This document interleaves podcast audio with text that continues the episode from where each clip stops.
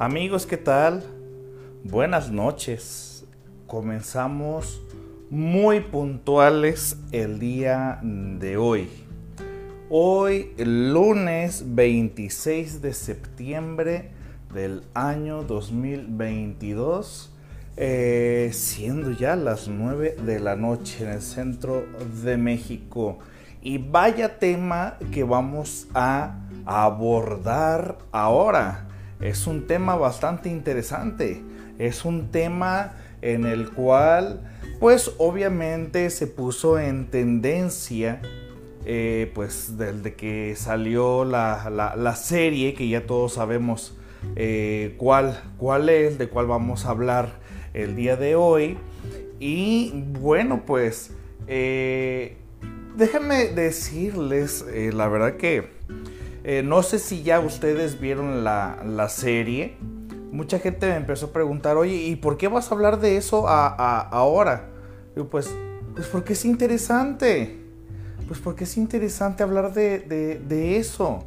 Y, digamos, son, eh, digamos, tendencias que se encuentran vigentes. Y pues, ¿por qué no hacer nosotros eh, nuestra intervención, ¿no? O sea, me refiero a, lo siguiente. Eh, pues obviamente, eh, de hecho alguien en un grupo me preguntó, ¿y por qué? ¿Por qué hablan de eso? ¿Por qué de eso ahorita? Pues es que la verdad es que siempre han existido temas bastante interesantes, siempre han existido temas eh, muy... que, que simbraron a la sociedad pero pues no existían en su momento pues plataformas, plataformas en el cual eh, pues se pudiese tener la oportunidad de ver toda esta información. No sé si ustedes ya vieron la, serie y, y, si no la has visto la serie pues te voy a dar un pequeño spoiler, ¿no? Un pequeño spoiler porque de esto se va a tratar nuestra sesión de ahora aquí en el live. Es sobre, es sobre la serie, la miniserie que interpretó Evan Peters eh, con una eh, actuación... Eh, ahí es donde te das cuenta que, que sí son verdaderos actores, gente que le gusta la actuación. y bueno, Queramos o no, la verdad es que la vida de un asesino serial y todo lo que realizan pues siempre es interesante. Primeramente, ¿por, qué nos es interesante el conocer la historia de vida de, un asesino serial? Nos llama la atención porque de alguna forma son personajes que se atreven a hacer cosas que la mayor parte, que la mayor parte de las personas nos conformamos simplemente con pensarlo. En algún momento de nuestras vidas, en algún momento de nuestras vidas, nos ha llegado a pasar por la cabeza a, varios, a muchos, si no es que a todos nosotros, en algún momento el suicidarnos nos ha llegado a pasar por la cabeza, el agredir a alguien nos ha pasado por la cabeza, el asesinar a alguien nos ha pasado por la cabeza, pero no lo llevamos a cabo. Recuerdo que una maestra mía mencionaba que lo que nos hace civilizados es que no llevamos a la práctica todo aquello que nos pasa por la mente. Así lo decía una, una maestra mía en psicoanálisis. Lo que nos hace civilizados es que nosotros no llevamos a la práctica todo aquello que nos pasa por la mente. Pero bueno, empezamos el día de, hoy eh, y este tema, bueno, eh, Jeffrey Dahmer eh, fue un, sujeto que aparentemente, si, es decir, nosotros nunca veríamos a un asesino, este, un sujeto y diríamos, este sujeto tiene finta de asesino serial. Pues, obviamente no, obviamente no, no existe una manera de poder descubrir, descifrar, decir, fulano de tal es un asesino eh, serial en potencia. No. ¿Por qué? Porque las motivaciones de cada uno son bastante diferentes. Jeffrey Dahmer asesinó al menos 17 eh, personas, 17 hombres homosexuales, el cual eh, nosotros al ver ahora la serie, Vimos cuál fue, fíjate bien, ¿eh? vamos a irnos desde el actuar, vamos a ver el actuar del sujeto y nos vamos a ir poco a poco hacia su historia de vida. Pero hay que tener en consideración lo siguiente y lo cual yo siempre, siempre, cuando voy a hablar de un sujeto en específico, cuando voy a hablar de un sujeto en específico, yo siempre he procurado decirles a ustedes lo siguiente. No podemos hacer un diagnóstico de alguien con el cual no lo tenemos frente a frente para poder nosotros decir, tiene esto, le pasó tal cosa y fue por esto. Porque siempre existen dudas en las cuales el terapeuta, el analista diría, ok, necesito más, necesito esto, tal cosa. Y nosotros estaríamos dando un diagnóstico muy generalizado a partir de lo que vimos en una serie. Y recuerden pues obviamente que, las series, pues para hacerlas más interesantes y que nos cautive más y que nos atrape más, pues obviamente siempre se va a meter información que haga más llamativa para que el público se atrape con la serie. Pero bueno, vamos a comenzar eh, describiendo pues cómo eran los crímenes, ¿no? Los crímenes de Jeffrey Dahmer, se dieron cuenta, obviamente tenía una metodología. Tenía una metodología en la cual el sujeto, el sujeto era pues obviamente hacerse pasar por un individuo hacerse pasar por un individuo que se enamoraba, que se enamoraba de alguien o que simplemente iba a ligar o que iba pues a, buscar eh, a realizar un cortejo, eh, a realizar un cortejo, realizar eh, digamos todo eso para invitar a alguien a tener, iba a ligar y buscar pues sexo casual, ¿no? Entonces, pues obviamente la, dinámica pues era similar. Eh, la cual pues ya llegando a la casa, pues continuando pues con las bebidas, la plática y todo esto, él vertía de cierto medicamento, cierta sustancia a la bebida de su víctima, la cual permitía que la persona estuviese profundamente inconsciente y él comenzara a actuar. ¿Qué es lo que hacía Jeffrey, Jeffrey Dahmer según lo que nos mostraron en la serie? Según lo que nos mostraron en la serie, sujeto que ya una vez teniendo eh, a los sujetos pues totalmente drogados y que pues él podía hacer y hacer todo lo que quisiera y que comenzaba a desmembrarlos, y que algunos hasta se llegó a comer parte de su cuerpo, que, llegó, que llegó al canibalismo. Bueno, pues muchas, gentes, muchas personas empezaron a preguntar, oye, ¿y por qué hacía eso? ¿No? Eh, también comenzaron a preguntar su tendencia, su tendencia a que la mayor o Sí, sí, sí, este, si no es que casi, casi todos, todas sus víctimas eran personas afroamericanas, eran personas de, de piel negra. Y mucha gente dice, ¿es porque él era, eh, él, es porque él era racista? Mucha gente hubiese pensado. Es porque comenzaron ¿es porque él era racista? No, o sea, si ustedes ven eh, la declaración real de Jeffrey Dahmer, porque se encuentra en YouTube, él mencionó que no fue por motivos de odio. Él no fue por, no fue por motivos de odio que él asesinaba a gente de color negra, de raza negra, entonces afroamericana. Entonces, eh, no fue un crimen de odio. Va más allá.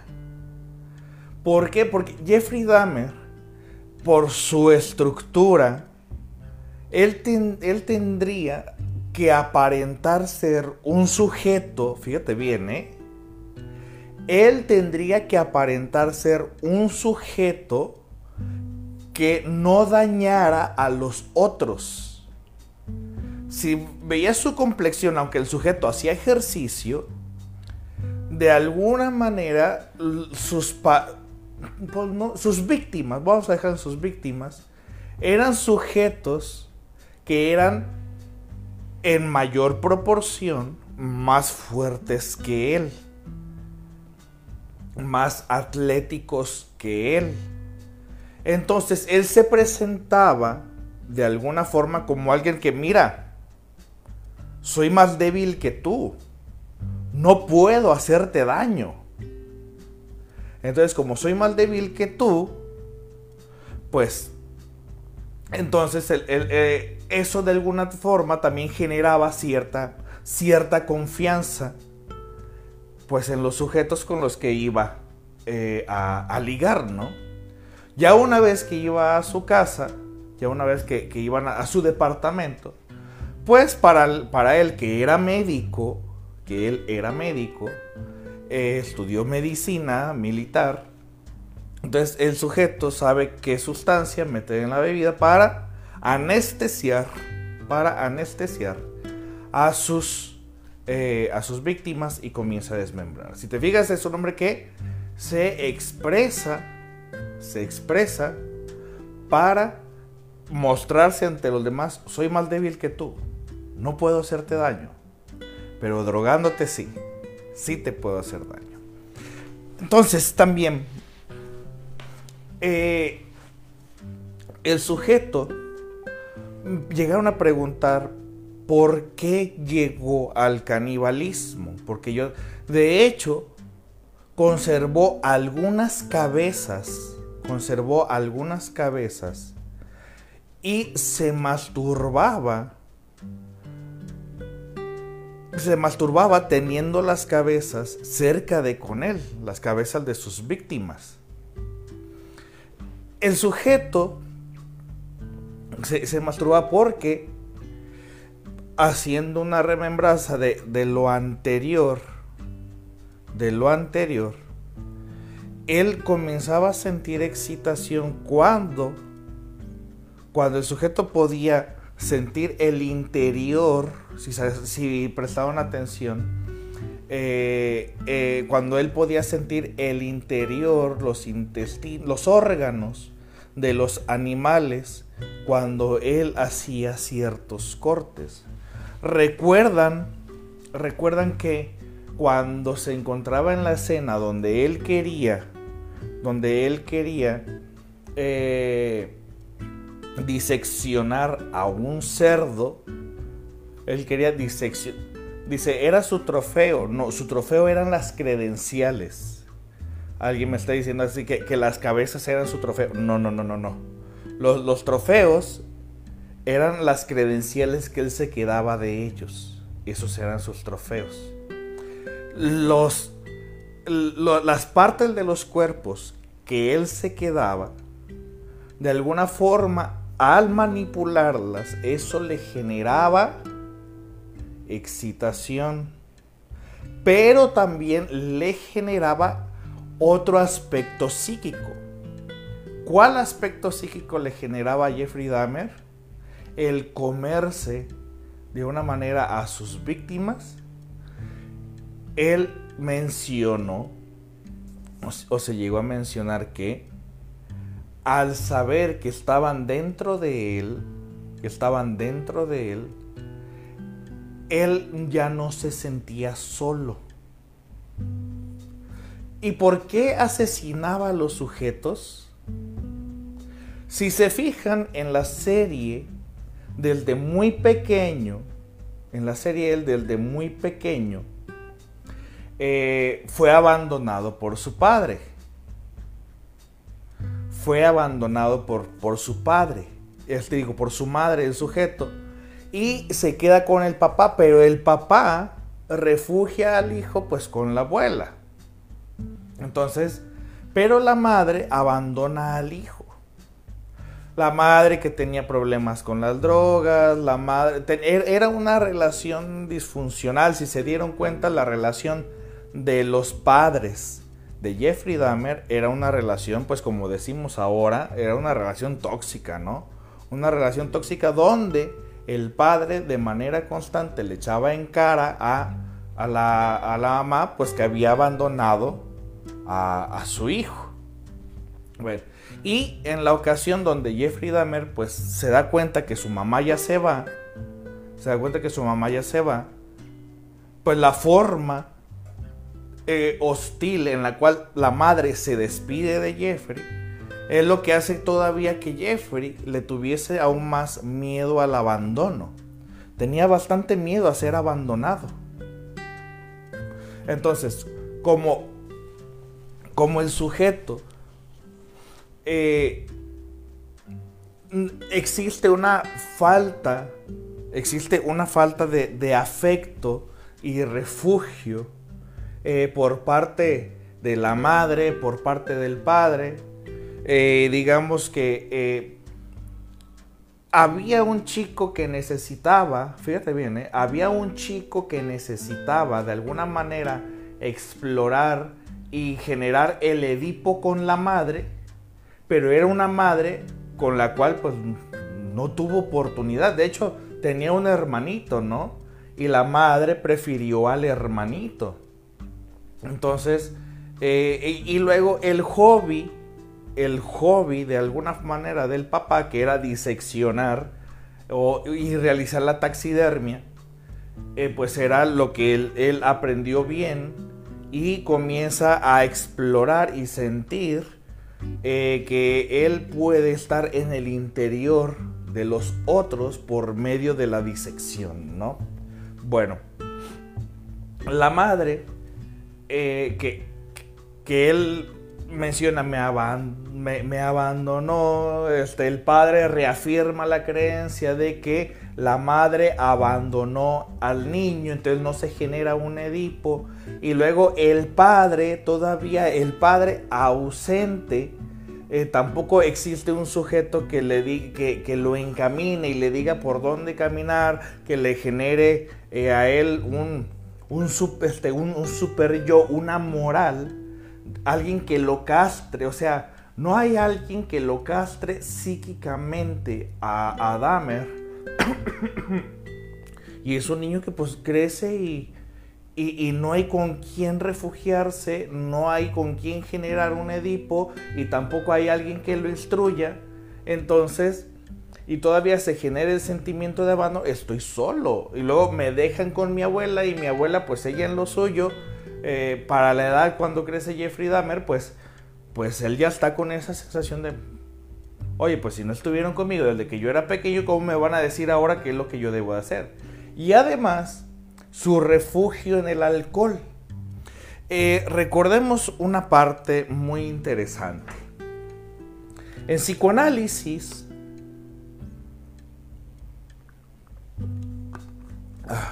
en psicoanálisis, el alcoholismo, eh, eh, el alcoholismo precisamente ya ha generado a la fase de la adicción, pues obviamente nos remontamos a la etapa oral. Si recuerdan las eh, fases psicosexuales, ¿no? La fase oral, anal, fálica, de latencia y genital. Propuestas por, por Freud. Bueno, eh, de alguna manera en el, en el, alcoholismo de Dahmer nos remontamos a, a esa parte de la etapa oral donde nos damos cuenta, bueno, que esto no aparece, que esto no aparece en la, en la serie, si fue amamantado o no, pero desde que la madre estaba embarazada, desde que la madre estaba embarazada, pues consumía drogas, ¿no? Consume drogas y desde ahí, de alguna manera, eh, desde vientre materno, se, se va generando el que ese niño no es deseado. E, e, ese niño no es aceptado en el mundo. Por una, por una parte, la, la madre, pues sí, está embarazada, pero se comporta como que si no desea al producto, no desea al bebé. Entonces, desde esas etapas, ella ya se encuentra consumiendo eh, drogas eh, de manera constante, está medicada de manera psiquiátrica. Entonces, Dahmer siempre recibe por parte de su madre, eh, ya que, ah, sí, sí, sí, sufrió depresión postparto, exactamente. Que después la madre se sintió feliz de saber que se llamaba depresión postparto, ¿no?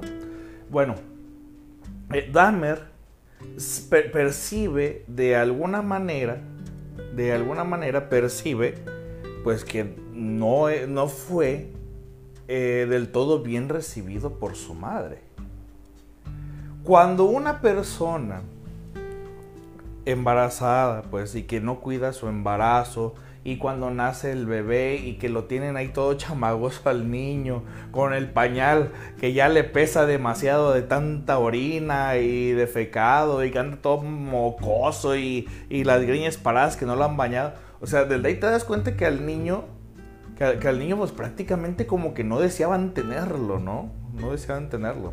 Entonces, desde ahí, cuando de repente nuestros padres nos llegan a hacer a nosotros eh, ese tipo de, de comentarios de es que tu madre hacía esto cuando estaba embarazada, es que tu madre decía esto de ti, pues tú vas obteniendo toda esa información de, ah, caray, o sea, entonces yo no era bien recibido en este mundo, yo no era del todo bien recibido.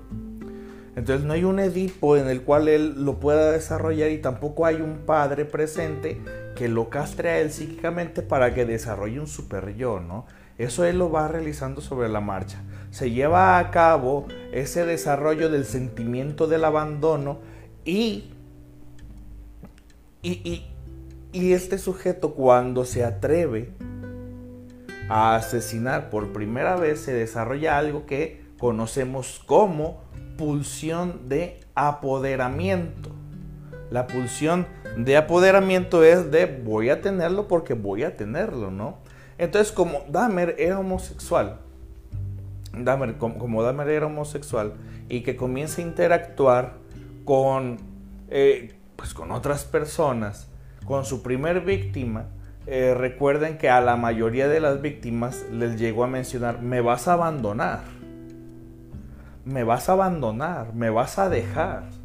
Entonces él tenía poca tolerancia, obviamente hablando, de el abandono siempre se sintió abandonado. Entonces, Dahmer, en esa eh, pulsión de apoderamiento, el de no me vas a dejar, no me vas a dejar. Entonces, ¿qué es lo que hace? Asesina al sujeto, comienza a sentir los órganos que ya había sentido él antes, el interior de los demás, comienza a sentir el interior de los demás, y, y bueno, riega él, y lo menciona en la serie, ya una vez que eh, hace una cremación improvisada, por decirlo de alguna manera, eh, una cremación improvisada, eh, el sujeto esparce las cenizas alrededor de la casa para sentir, para sentir que siempre había alguien con él que siempre iba a haber alguien con él, que lo iba a estar acompañando. Y era prácticamente lo que Dahmer eh, de manera patológica exigía ya. Un acompañamiento de no te separes, no te separes para nada no te separes para nada de, aquí. Entonces, a partir de la posición de apoderamiento, él lo que hace es, lo obtiene porque lo obtiene, pero se tiene que deshacer del cuerpo, porque de alguna manera, obviamente, en su primer asesinato, en, su primer asesinato, es como que él no puede creer que, que haya asesinado. Es como, chin, se me pasó la mano, ¿no? Pero le da un uso al cuerpo. Entonces el cuerpo del sujeto, el cuerpo se convierte ahora en un fetiche. El cuerpo de sus víctimas se comienzan a convertir en un fetiche para saciar el deseo de acompañamiento. Se comienza, es que si lo tengo aquí, entonces siempre va a estar conmigo, siempre me va a estar acompañando. Lo que Dahmer estaba eh, tratando de cubrir fue esa, ese sentimiento de abandono. Bueno, para todo esto, eh, pues obviamente no vamos a, hablar tanto de las personas que trataron de intervenir y todo eso, pero Dahmer mantiene, si se fijan, no era tonto, obviamente.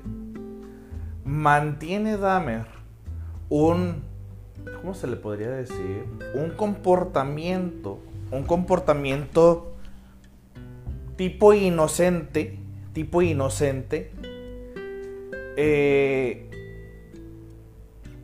de por más que sospechen de mí, por más que digan que yo realicé tales cosas, tales actos, etc., eh, pues yo me mantengo como, no, yo no estoy haciendo nada, eh, no, todo está en paz. Ya ven que con el chico dijo, no, pues él es mi novio, es mi pareja, eh, se emborrachó, yo fui por más cervezas y yo le estoy cuidando aquí y todo. Y si se fijan, él siempre mantenía esa actitud de de mantener como que un perfil sumiso, como manteniendo un perfil sumiso de que todos ustedes me pueden dañar a mí, yo no soy más fuerte que ustedes, yo no les puedo causar más daño a ustedes. Él mantiene ese perfil de sumiso y es lo que de alguna manera genera que no desconfíen tanto de, de él. La vecina obviamente comenzó a desconfiar, pues porque, porque era la que escuchaba todo, pues obviamente ella, la vecina obviamente tenía mucha más información que cualquier otra persona. Por eso ella escuchaba lo que escuchaba, olía lo que olía, percibía muchísimas cosas, pues por eso la vecina tenía, pues ahora sí que como dice el presidente, ella tenía otros datos, ¿no? Prácticamente ella tenía tenía otros datos. Entonces, eh, Dahmer pues intenta deshacerse de ella de una manera muy sutil, obviamente cuando le regala un sándwich, pero pues no, no se le da. Y si se fijan, si se dieron cuenta que cuando alguien, cuando alguien no hacía lo que Dahmer solicitaba, Dahmer perdía el control, se enojaba y ahí es donde él ya mostraba su agresión. Cuando no hacían las cosas al pie de la letra como él lo estaba solicitando, aunque él lo estaba diciendo de buenas y todo eso, eh, pero le daban la contraria, es de lo vas a hacer. Y es donde él se enojaba. Ya ven que le sucedió también con la abuela, ¿no? Pues con la abuela pues no, no pudo hacer absolutamente nada. Eh, no, era, no era tonto, él sabía de alguna forma que lo que estaba haciendo iba, lo, lo iba a castigar a él de manera social, obviamente llevándolo a la cárcel, pero de alguna forma él comienza a darse cuenta que esa es la forma en la cual puede encubrir, ahora sí, él puede encubrir esa sensación de soledad. Cuando llega él al canibalismo, cuando llega él al canibalismo, cuando él ya introduce la carne de otro en su cuerpo, es donde él sublima en su máxima expresión esa saciedad por no sentirse solo por no sentirse solo. Cuando Él pudo introducir en Él la carne de otro, es cuando él ya, él no, no tenía él una satisfacción sexual. Él no lo hacía por sexo, él no lo hacía para excitarse. Él lo hacía para sentirse acompañado. Él lo hacía para sentirse acompañado. Esto nos deja de alguna manera en evidencia que todo aquel sujeto, eh, no, no del todo, aquel sujeto que realiza crímenes, no del todo conlleva una satisfacción solamente sexual, sino que se cubren otras áreas psíquicas. Y en Dahmer era más importante el deseo del estar acompañado, de tener a alguien que esté junto con él, que lo sexual. Lo sexual obviamente en Dahmer también era parte y era algo secundario, que conserva las cabezas de los que él mencionó, porque al si se fijan, de hecho tuvo una cabeza que él hasta besó, ¿no? Él hasta besó, que fue de los que se enamoró o que se le hicieron mejor parecidos y que al saber que ya los dominaba él podía, por medio de la masturbación, que era lo que más podía dominar su cuerpo, el poder satisfacer esa parte, esa parte sexual. Pero lo, lo primordial en Dahmer era satisfacer, era satisfacer algo afectivo. Dahmer trata de mantener siempre un perfil de yo no hice nada, de yo no hice nada con su padre. Son otros los que me quieren ver mal, son otros los que me están haciendo daño, son otros, etcétera, etcétera. El alcoholismo de Dahmer, el alcoholismo de Dahmer, eh, me lo brinqué hace, hace un momentito, que tiene que ver con la etapa oral, que tiene que ver con la etapa eh, oral, y sabemos que desde el vientre materno ya la madre tenía una depresión postparto, que en la depresión post, este, eh, ya tenía una depresión, y en la postparto de alguna manera, si tenía depresión, existe una gran posibilidad de que esta madre pues eh, tal vez amamantara muy poco al niño o pasara muy poco tiempo con el niño. De hecho, esa parte donde no se pudo generar, donde no se pudo generar el vínculo afectivo entre la madre de Jeffrey y él, es debido muy posiblemente a esa depresión posparto, en la cual pues desde que te tengo pues sí, este, eres mi hijo y todo, pero mm, por la depresión no siento que te tenga que querer o, me siento culpable por no quererte, eh, muchas cosas así. Entonces, el alcoholismo relacionado con la etapa eh, oral, cuando se llega a una adicción, hablando desde el psicoanálisis, cuando se llega a una adicción, cuando una persona se encuentra bajo los efectos de esa adicción, de esa adicción, el sujeto, cuando está bajo el efecto, o sea, no hablando de, Jeffrey, hablando este, eh, en general de la adicción, ¿no? Cuando una persona se encuentra bajo los efectos de una adicción, de alguna manera le genera la ilusión de volver a estar conectado con aquel objeto de amor que perdió. El objeto de amor que se ha perdido. Es por eso que, fíjense bien, es por eso que muchas personas, algunos hombres que cuando, hombres y mujeres, ha pasado de hombres y mujeres, que cuando se alcoholizan y que se encuentran bajo los efectos de, del alcohol o la droga o lo que sea, en ese momento se genera en el sujeto la ilusión de volver a estar conectado con aquel objeto de amor que perdió. Entonces el sujeto, es, común que sujetos cuando están borrachos le hablen a su ex, porque en ese momento eh, creen, eh, creen de alguna forma que están nuevamente conectados con su expareja, piensan que son novios nuevamente. Es por eso que algunas personas, estando alcoholizadas, le hablan a su ex la buscan, le llevan serenata, que y lo otro, porque el efecto de la adicción te hace, le hace sentir al sujeto que vuelve a estar conectado con aquello que perdió. Entonces, esta adicción de Dahmer hacia el alcoholismo, el cual no puede, eh, digamos, pues tratar durante varios años, durante varios años, ¿ustedes creen que podría haber estado conectada con esa etapa psicosexual oral en la cual la madre rechaza del de que nace a su hijo? O sea, aquí muchísimas cosas eh, tenemos que comenzar a atar cabos. Pero recuerden, nunca vamos a poder dar un análisis concreto si no tenemos a la persona como tal. Aquí estamos hablando de lo descrito en una serie, ¿ok?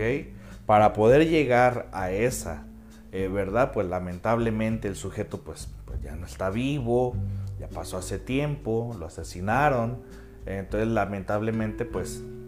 Y de hecho, él comenzó a disfrutar la cárcel. Si se fijan, él comenzó a disfrutar estar en la cárcel a partir de cuando él comienza a recibir correspondencia y se entera que hay gente afuera que lo quiere. Entonces él comienza a disfrutar y ¿por qué creen que Dahmer de alguna manera causaba problemas adentro de la cárcel? porque de alguna manera lo que hiciera Dahmer adentro, afuera los noticieros lo iban a saber o él pretendía que los noticieros lo supieran para que más gente le mandara cartas, más gente estuviera al pendiente de él, más gente lo quisiera y él comenzara a recibir más correspondencia cuando le hacen sentir que es querido. Se dan cuenta que Dahmer hace las cosas para recibir afecto, él comienza a ser problemático, comienza a causar bromas en la cárcel, pero a cambio de que eso se entere la gente allá afuera y nunca se pierda, ¿cómo se puede decir? Que nunca se pierda esa vigencia de Dahmer por ser conocido para los demás ahora. Entonces el sujeto ahora que comienza a recibir correspondencia por el exterior, entonces él sabía que tenía que ser problemático en la cárcel para que más gente lo quisiera, porque ahora era famoso. Es lo que menos pensaba él, en convertirse en alguien famoso. Pero cuando se entera, entonces siempre lo hace por afecto. Dahmer, todos sus movimientos fueron más por afecto que por algo sexual. Exacto, Iracema. Quería ser reconocido y recibir atención. Celis, Celis. Quería ser visto, quería ser visto, quería ser querido, quería ser amado. Nunca se sintió así. Entonces, él en consecuencia se comporta de la forma en que lo hace porque era la manera en cómo descubría que alguien lo estaba acompañando. Que alguien lo estaba acompañando.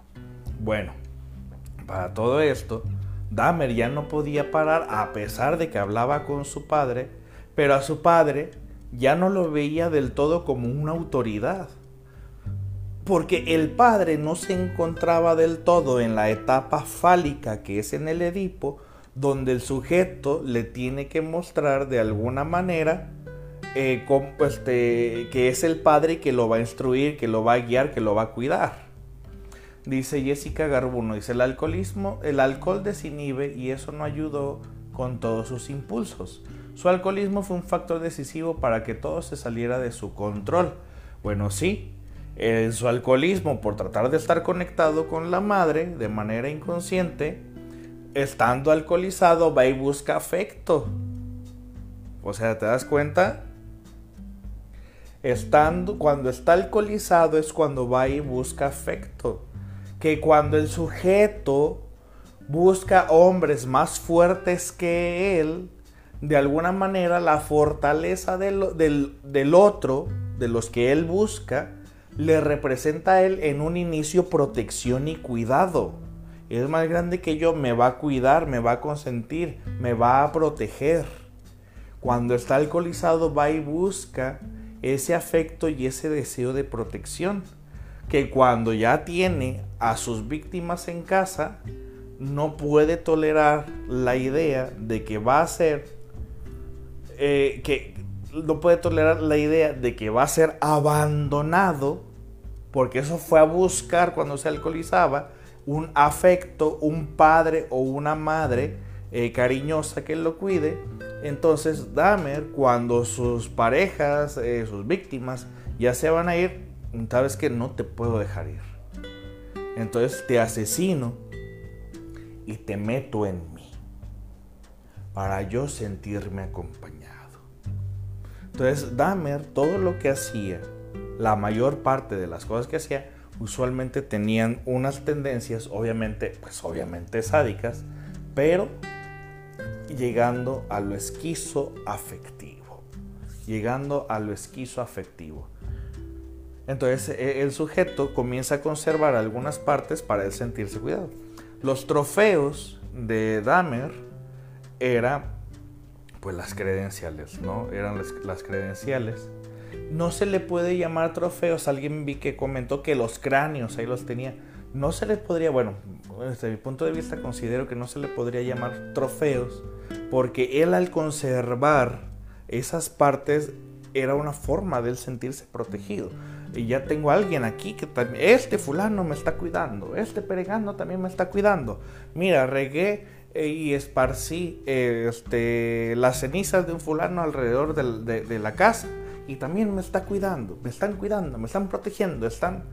Entonces se dan cuenta que lo que siempre estuvo buscando fue eso de la protección. Entonces, bueno, lamentablemente pues se nos fue el tiempo, el tema pues ya lo especificamos un poco, eh, muchas personas han estado eh, aquí comentando, dice Fernando Daniel, en la entrevista con el psiquiatra dijo que uno de sus personajes favoritos era Darth Vader, porque se veía sexy y le gustaba cómo dominaba a los demás. Sí, este, eh, especialmente sí, cómo dominaba a, los demás. Pero pues este era este, lo que les mencionaba a ustedes, ¿no? Esta pulsión de apoderamiento para tener yo siempre a alguien aquí por un lado. Vamos a leer otro comentario. Eh, dice, ¿quién? Eh, ay, se me movió. Dice Beatriz Sánchez, también le gustaban más los villanos. Sí, él se sentía más identificado con los villanos. De, de hecho, este, llegó a mencionarlo, ¿no? Que a los villanos como que le daban más protagonismo a los villanos. Eh, describían más el personaje de los villanos. Entonces, ah, exacto, Brigitte, exactamente, se me había pasado eso. Muchas gracias, Brigitte. Sus trofeos eran las fotografías que él tomaba. ¿Cómo se me pudo pasar eso? ¿Cómo me, se me pudo pasar las fotografías que él tomaba? Muchas gracias. Eh, dice, se identificaba más con los antagonistas, exacto. ¿Por qué? ¿Por qué creen que se identificaba Dahmer? Fíjense bien, ¿eh? ¿Por qué se imaginan que Dahmer se identificaba más con los antagonistas, con los villanos? Porque los villanos siempre son los rechazados. Los villanos siempre son los rechazados. ¿Se dan cuenta? Dicen, Samantha, ¿y por qué la fijación con el exorcista? Está sencillísimo esto. Estamos asumiendo, ¿eh? Estamos asumiendo. La fijación con la película del exorcista, considero, ojalá tuviésemos a Dahmer para preguntarle, pero pues lamentablemente no. O sea, ¿te das cuenta que la película del exorcista implica que alguien se mete en el cuerpo de alguien? ¿Se dan cuenta? En el exorcista tiene que ver que alguien se mete en el cuerpo de alguien. Un demonio se mete en el cuerpo de una niña. ¿Vale? Y no era lo que hacía Dahmer, que metía a su cuerpo a sus víctimas. No era lo que hacía para él sentirse acompañado. Y los antagonistas con los cuales Dahmer se sentía identificado, como aquí Darth Vader o los villanos, tiene que ver, pues Dahmer siempre fue el rechazado. Dahmer era el que nadie quería. Pero él se dio cuenta que a los antagonistas, los villanos, eran los que siempre escribían más sobre ellos. Bueno, menciona a Shana Amori. Se me llamó la atención. Ay, caray, no, se me fue el comentario. No lo alcancé a leer. El Citla López. ¿Qué pasa con lo que dijo el padre que igual antes él tenía esos pensamientos, lo expliqué al inicio de live, Citla López, eh, que pues todos hemos tenido pensamientos de ese tipo. O sea, todos en algún momento de nuestra vida hemos pensado en hacernos daño, en suicidarnos, en agredir a alguien o hasta en, o hasta en asesinar a alguien. Y les mencioné que de alguna manera lo que nos hace civilizados es que no llevamos a cabo cada barbaridad que se nos viene a la mente. O sea, los pensamientos que tuvo el padre, o sea, así como esos pensamientos que tuvo el padre de asesinar, pues muchas personas hemos tenido esos pensamientos. A ver, nunca te ha llegado a suceder a ti, hablando en general, que alguien te llega a hacer enojar tanto que hasta lo has querido asesinar. Pero lo que te hace civilizado es que no lo haces. O sea, no pasa de que sean pensamientos. O sea, todos podemos tener ese tipo de pensamientos o cualquier tipo de pensamientos. Lo que nos hace civilizados es que no los llevamos a la práctica. De eso me refiero. ¿Vale? Iracema Puente dice, pero sí fue su papá mismo quien le transmitió su afición a abrir animales, sumado al abandono emocional y físico. Sí, efectivamente, sí. Tal vez esa fue una forma de sentirse conectado él con su padre, ¿no? Lo único que le enseñó el padre, que fue esa afición de abrir a los animales, de diseccionar, y tal vez fue lo, o sea, no es coincidencia que haya estudiado medicina. Entonces, eh, eh, el sujeto de, de alguna manera, pues, dice Tania Alemán, ¿cree que si el padre no le hubiera enseñado la taxidermia, no hubiera hecho lo que hizo? No, yo creo que lo hubiera hecho, pero de otra forma. yo creo que lo hubiera hecho, pero de otra manera. ¿Sale? Es la forma que aprendió. O fue la forma en la cual se sentía que lo hacía bien porque el padre se lo había enseñado. Eh, me impresiona la actitud que tenía el padre ya cuando Jeff estaba en la cárcel. Se emocionaba de que ahora sí sentía unión con su hijo. Pues sí, lamentablemente pues son, son cosas que nosotros ojalá eh, pudiéramos dirigir la vida de todo el mundo, ¿no? Entonces, bueno, eh, muchas gracias a todos por su atención, espero que les haya gustado el live, no olviden compartir este, este video, darle este clic a las notificaciones para que les llegue a ustedes cada cuando yo hago live, que lo hago todos los lunes. Y bueno, el lunes de la próxima semana tenemos live, pero de el tema de las infidelidades. Recuérdenlo, ¿sale? Así que eh, pasen todos ustedes muy buenas noches. Me dio mucho gusto saludarlos. Y en un momentito más les voy a dejar aquí este, la imagen del tema de la próxima semana. Que pasen buenas noches. Nos estamos viendo. Bye.